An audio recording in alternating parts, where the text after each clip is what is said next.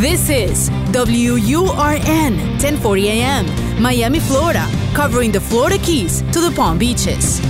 Actualidad Radio, un idioma, todos los acentos, una sola señal, una emisora de Actualidad Media Group. Te escucho con Julio Bebione. Cuéntanos qué te pasa. Más allá de todo lo que pasó. Hola a todos, bienvenidos. Estamos en diciembre, que es el mes en el que naturalmente los seres humanos, no importa dónde estemos y de la cultura o la religión que seamos, vamos empezando a mirar en retrospectiva lo que nos ha pasado. No para quedarnos en eso, sino para decidir con qué queremos seguir, con qué queremos iniciar el nuevo ciclo, en qué queremos redimirnos con nuevas actitudes, con nuevas formas, qué decisiones queremos tomar. Así es que con esa intención estamos iniciando otro encuentro de Te Escucho. Estamos en Actualidad Radio para quienes están en Miami y en Estados Unidos y a través de los diferentes podcasts en las múltiples plataformas que elegimos para poder compartir con ustedes. El más 1-305-773-0215 es el teléfono para que puedan a través de WhatsApp dejar su mensaje de voz. Cualquier día de la semana, en cualquier momento, pueden agendarlo para que cuando así lo sientan puedan dejar su mensaje. Y luego, poco a poco, vamos respondiendo cada semana aquí en Te Escucho, el más 1-305-773-0215. Vamos al primer mensaje de hoy. Aquí estamos. Te escucho. Conéctate al WhatsApp y envíanos un mensaje al 305-773-0215. Tú nos cuentas y él oye atentamente. Te escucho con Julio Bebione. Hola Julio, te saludo desde Barcelona. Quiero hacerte una pregunta que tal vez suene un poco dramática, pero la verdad es que ha sido difícil decirla en voz alta. Eh, tengo 33 años y soy soltera. Por supuesto tengo muchas ganas de tener una relación, pero me ha costado muchísimo poder lograrlo.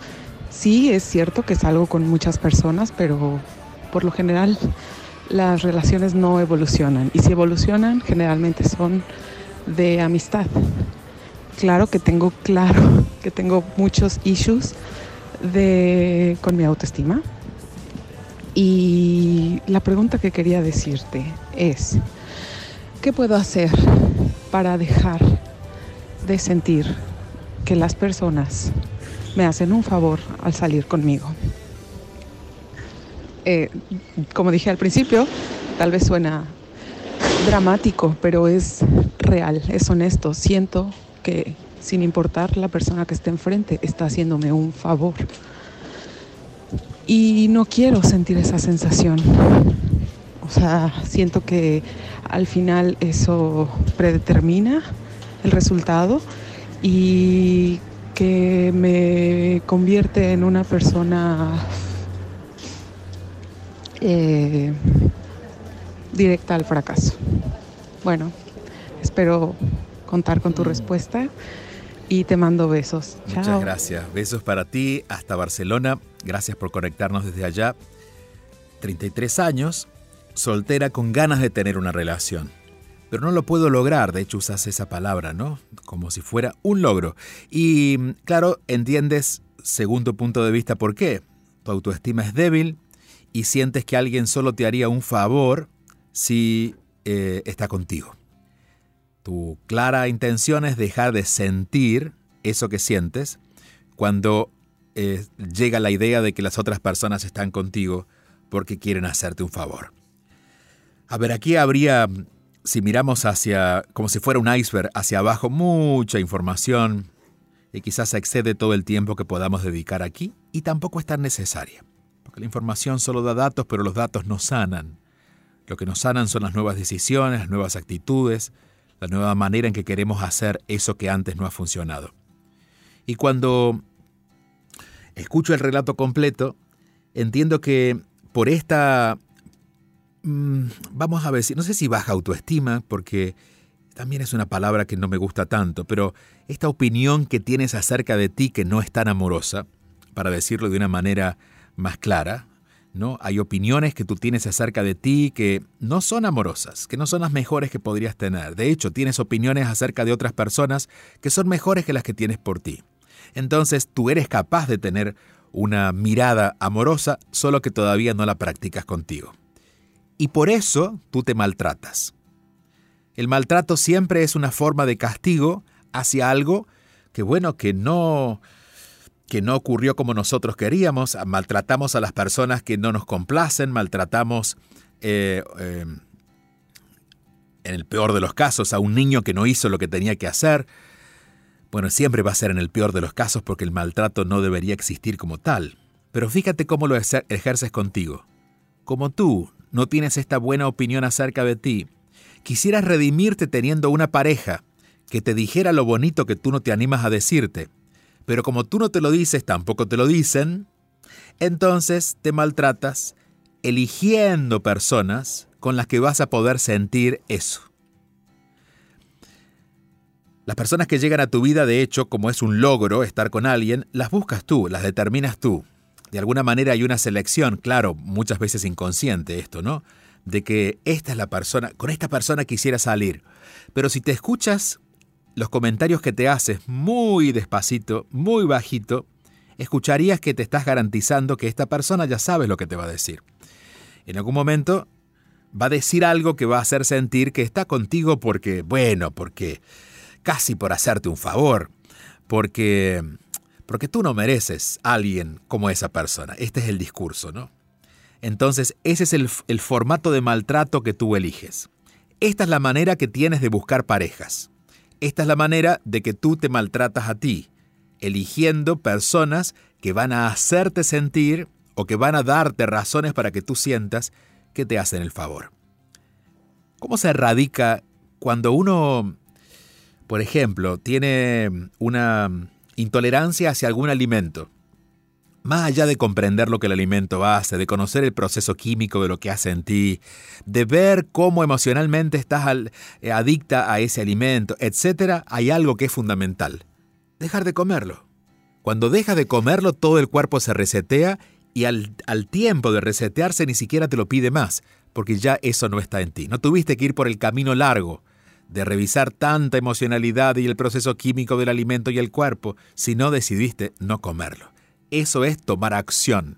Eso es trascender lo intelectual para ocuparnos de la acción más eficiente que podemos tomar, la que nos va a llevar a un verdadero cambio, y es salirnos de ese, de ese juego. Bueno, en este caso salirte del juego significa deja de buscar. No sigas pensando en relación de pareja. De hecho, toma una decisión que mm, sea para los próximos dos años. Eres muy joven ahora todavía y puedes, puedes jugar con el tiempo. Si tienes 33, hasta los 35, ni se te va a ocurrir pensar en tener una relación de pareja. Pero ¿qué vas a hacer? Vas a mm, identificar cómo sería esa persona que se enamoraría de ti porque enloquecería contigo. No porque no va a ver lo que no te gusta, sino porque te va a ver completa y todo lo que no te gusta a ti, a ella o a él sí le va a gustar. Imagínate lo que esa persona haría contigo. Imagínate todo lo que él pensaría de ti, todas las cosas que él haría por ti. Y durante estos dos años, haz todo eso por ti. Lo que necesitas es volver a enamorarte de ti y la mejor pareja que te está esperando está dentro tuyo. Te aseguro que cuando tú te reconcilies estas dos partes que están como exiliadas, una en ti y otra dando vueltas por allí, cuando la vuelvas a traer contigo a que sea tu pareja, cuando tú puedas abrazarte de verdad en silencio y estar cómoda contigo, lo vamos a poner los 35 años, a partir de allí vas a ser tan atractiva para el mundo que te aseguro que no tendrás que andar buscando. Te van a elegir y de hecho tú podrás elegir entre quienes eligen estar contigo, porque te sentirás en ese espacio de poder que solo el amor que uno mismo se tiene puede lograr. Vamos a parar de buscar, vamos a empezar a imaginar quién sería esa pareja y vamos a empezar a actuar en base a eso que has puesto afuera alguna persona te daría, pero vas a empezar a darte tú. A salirnos de ese circuito de maltrato que te estás haciendo constantemente cada vez que pones, pones el ojo en alguien solo para corroborar lo que tu mente te ha contado durante todos estos años. Un fuerte abrazo hasta Barcelona. Me encanta que estemos conectados en diferentes lugares. Recuerden que no importa la hora ni importa el lugar. Lo único, el único espacio que tenemos para conectarnos no, no tiene tiempo y espacio físico. Es un espacio digital, que es este, donde nos encontramos con este podcast o también en Actualidad Radio, y un teléfono donde pueden dejar sus mensajes. Es un WhatsApp, es el más 1-305-773-0215, más 1-305-773-0215. Y que si quieren encontrarnos eh, con la comunidad que estamos creando a través de lo digital, en juliobebione.com pueden encontrar mucha más información.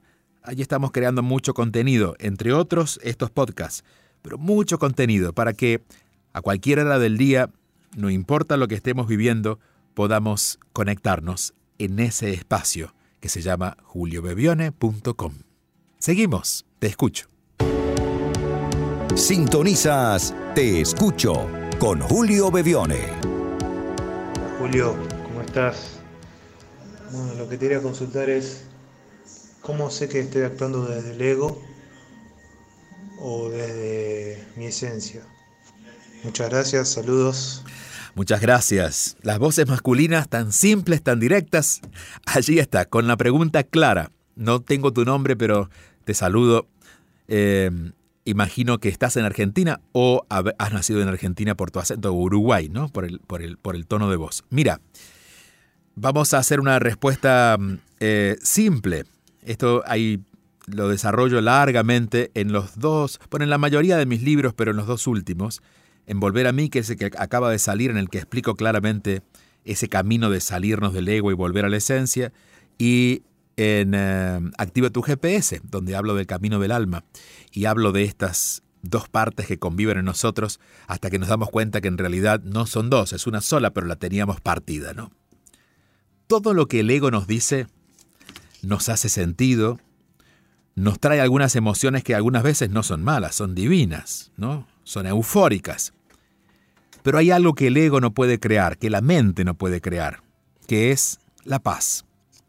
La paz interior, no el orden externo, no la paz de no la paz eh, en nuestra mente, que le llamaríamos calma, sino la paz en nuestro corazón. Esa paz el ego no la puede lograr. Solo cuando estamos conectados con la esencia, con el alma, con lo que es verdad en nosotros, esa paz prevalece. Por lo tanto, en lo cotidiano, en las decisiones que vamos a tomar, en lo que vamos a decir, en, en el paso a paso del día, revisar si estamos en paz nos hace saber desde dónde estamos parados. Si estamos tomando una gran decisión, divina, de hecho, esperando grandes resultados, pero no estamos en paz, es el ego. Y no está mal, pero el ego tiene sus leyes. El ego tiende a enredar, tiende a apurarse, tiende a confundir, tiende a medir todo en base a los logros externos y tiende de alguna manera a tratar de convencernos de que Él es el que reina. La esencia, que sabe que es una verdad que aunque la neguemos seguirá siendo verdad, no tiene estas exigencias. Simplemente es más amable, más sutil y en paz te dice, bueno, si quieres elegir eso, elígelo, pero yo te espero aquí, en paz. Cuando vuelvas a sentir paz vas a entender por qué eso que elegiste no era lo mejor como el ego te lo contó.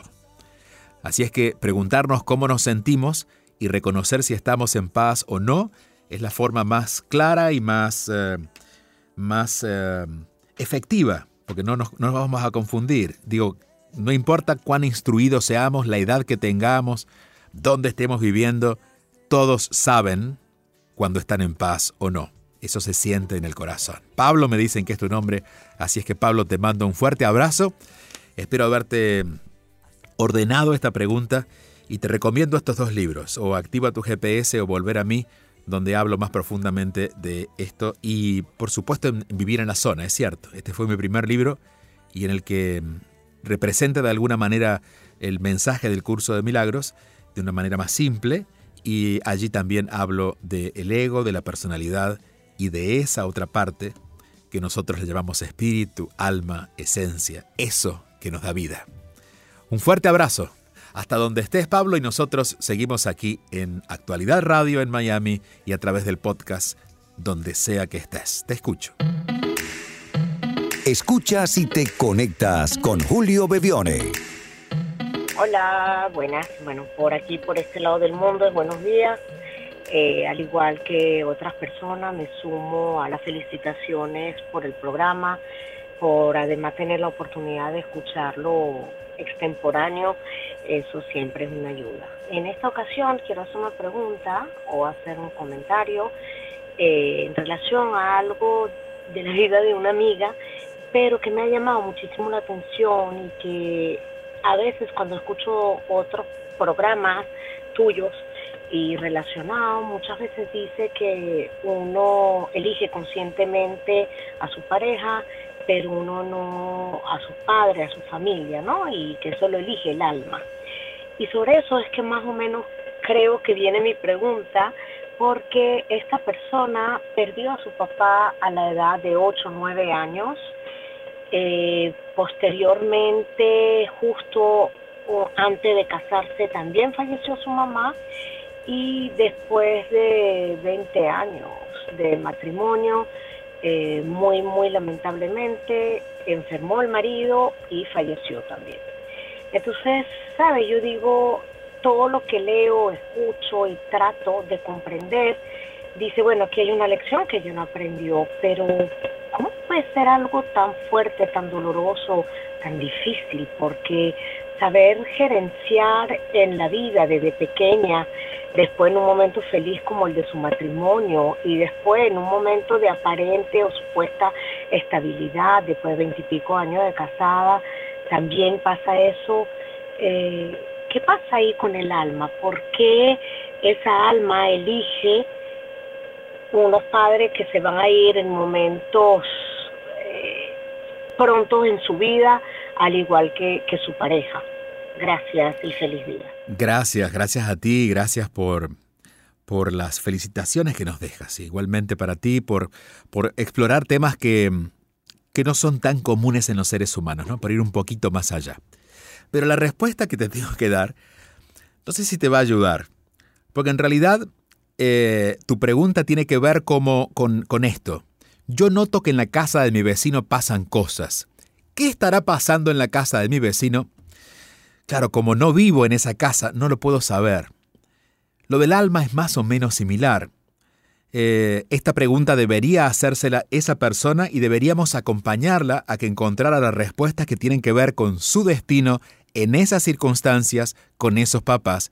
Y claro, en esa conversación seguramente encontraría muchas razones, razones entre comillas, porque no serían tan fáciles de asimilar, pero serían, eh, le ordenarían un poco la razón por la cual ha vivido esas experiencias. Es decir, no sabemos exactamente por qué.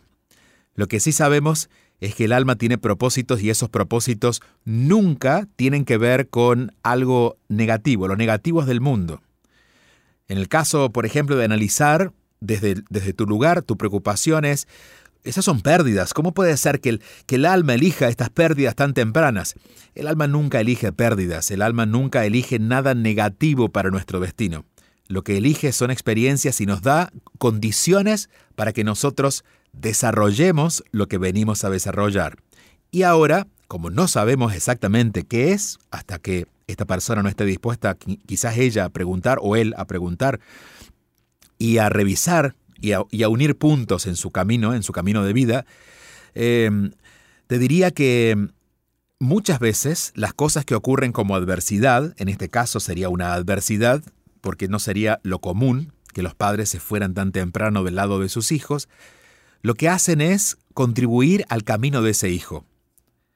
Por ejemplo, si esa persona tiene que volar alto, a lo mejor le toca vivir una experiencia muy dolorosa de niño para que a través de ese dolor pueda encontrar un propósito de vida más profundo, de alguna manera algo que quizás era una persona normal encontraría mucho más adelante en su vida, pero lo encuentra en ese momento a raíz de esa experiencia. Es decir, deberíamos ver hasta qué punto eh, su experiencia humana se ha visto, entre comillas, porque esto el ego no lo va a entender, favorecida por esta ausencia temprana de esos padres. Esta sería la única forma en que podemos empezar a ver de qué manera realmente el alma ha tenido este propósito. Porque si, si queremos entenderlo desde lo humano, si queremos entender el alma desde lo humano, que es el lugar desde donde más o menos siento que viene la pregunta, nunca lo podremos comprender, porque ya existe el juicio. Y el juicio dice que esto no es lo ideal. ¿Cómo puede el alma programar estas cosas? Entonces, claro, estamos simplemente teniendo una mirada humana sobre algo que es literalmente espiritual. De todas maneras, te agradezco muchísimo la curiosidad y es una curiosidad que yo comparto, pero debemos entender de que en, el, en términos espirituales o en términos de la vida interna de cada uno y de los propósitos del alma, solo las personas encarnadas en ese lugar, con esas condiciones y ese cuerpo, son los que pueden de verdad, si intentan, saberlo y conocerlo. Nosotros podemos especular, como te digo, ¿no? Sabemos que siempre va a haber un buen propósito y habría, podríamos analizar qué, qué bendiciones recibió esa persona si se animó a recibirlas a partir de la partida de sus padres. Pero luego cada uno deberá ir uniendo los pedacitos para lograr esa famosa comprensión espiritual. Un fuerte abrazo. Te escucho. Te escucho con Julio Bebione, solo aquí en Actualidad Radio. Hola, hola. Pues todos los días escucho tus mensajes y tus intenciones. Yo soy venezolana, tengo 36 años, lidiando con ataques de pánico y ansiedad grave desde los 24 años de edad. Eh, he estado medicada por muchísimos años, eh, pero todo vuelve, son ciclos que vuelven a mi vida, me aíslan, no puedo llevar una vida medianamente normal, no puedo tener un trabajo estable me aíslo, no salgo de la casa. Eh, realmente mi frustración es que no sé cómo manejar esos miedos mentales y no crearme yo misma los ataques de pánico porque desarrollo agorofobia también. Entonces, bueno, no sé qué, qué recomendación me darías. He probado absolutamente toda terapia, hipnosis, yoga, acupuntura, eh, regresiones, he probado todo y la ansiedad sigue siendo dueña de mi vida.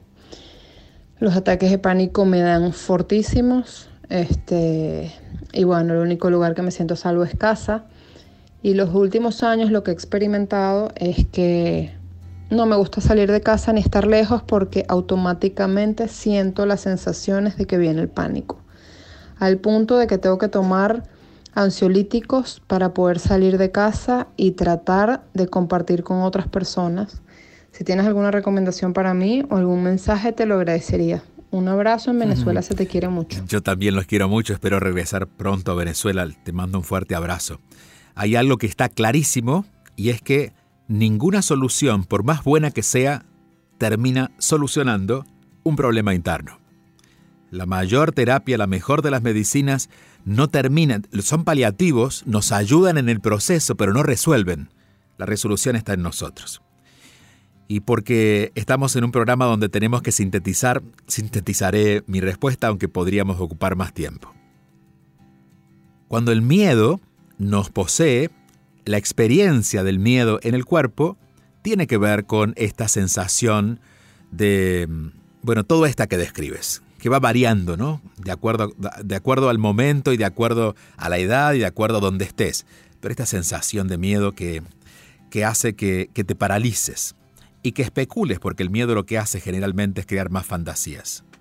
Lo que compensa el miedo, digamos, si el miedo es oscuridad, que literalmente lo es, la luz que hace que el miedo pierda fuerzas, la luz que hace que la oscuridad comience a dejar ver algo, es la confianza.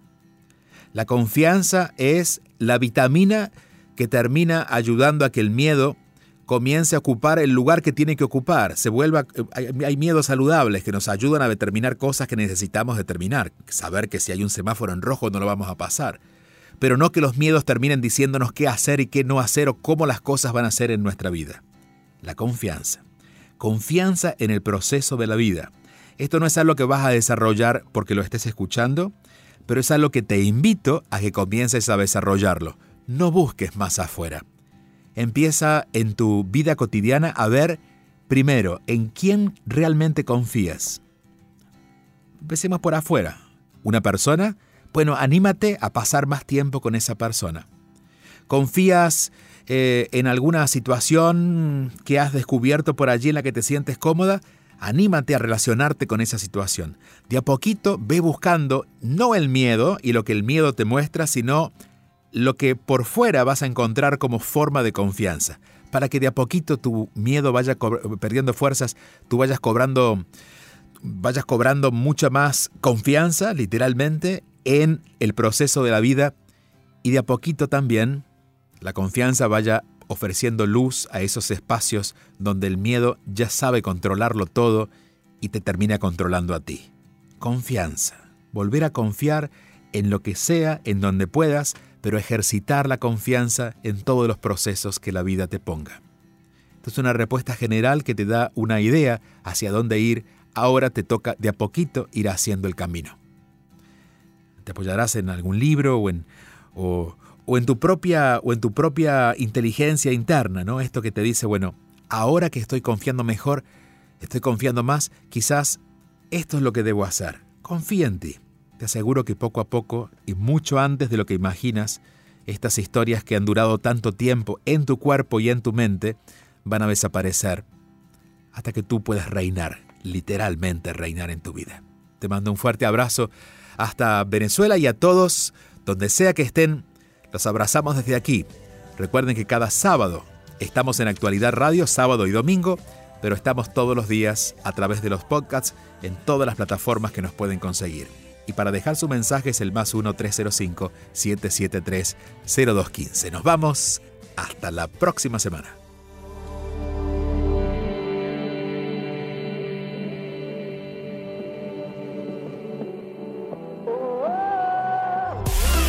Te escucho con Julio Bevione. Envía tu mensaje o video por WhatsApp al 305-773-0215 y cuéntanos qué te pasa.